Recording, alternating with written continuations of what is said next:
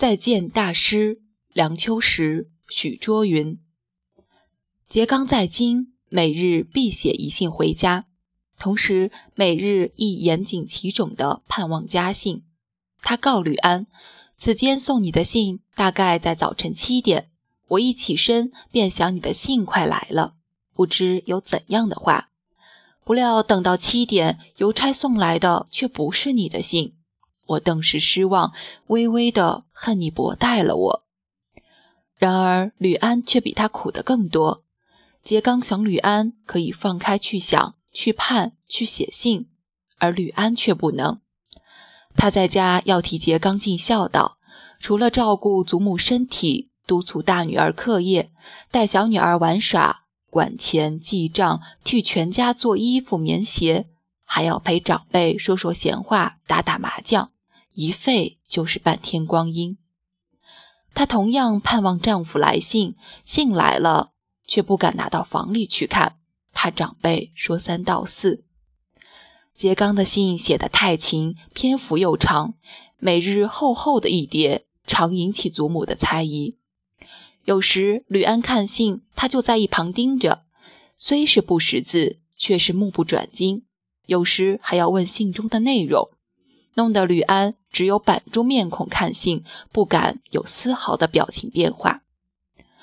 有时叔父甚至会擅自猜信，吕安生怕信中有冒犯长辈的话被他看去，更加提心吊胆。处于这种环境中，吕安自然无心在信中谈情说爱，每每只报告些家庭琐事。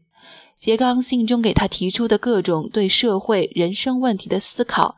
他很少有回应，信是越写越少，有时仅回一张明信片。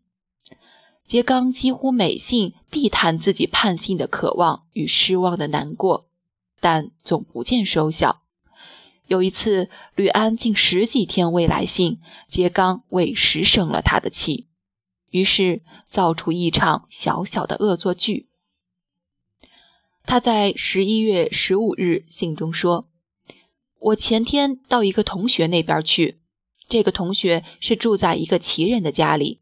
他同我说，我在这里比住寄宿宿舍适宜多了，且一切事情都不用管，而且得到一件寄宿舍万万得不到的事，是无一事的婚配。主人家的女儿夜夜伴着我，我也并不花多少钱，只教他们一对老夫妻。两个女孩能有饭吃，他们便悉心尽气地服侍我，看我是个财神。我说：“你的艳福真不小了，你将来既有学校的出身，现在还有人来伴你，叫你受不到课中羁旅之感，真叫我羡慕不浅。”他说：“你既羡慕，好在我租了两间屋子，很有余地，你就搬来住好了。”你搬来住，自然此地房东可以多得些进账，他老人家一定欢迎的不得了。而且两个女儿可以使他们得到平等的境遇，不会有一人项余的难过了。季仙，你不写信给我，我已有去处了，不牵记你了。限定阳历十一月底迁往，进京数日，料理物件。以后我给你的信要慢些了，请你不要盼我。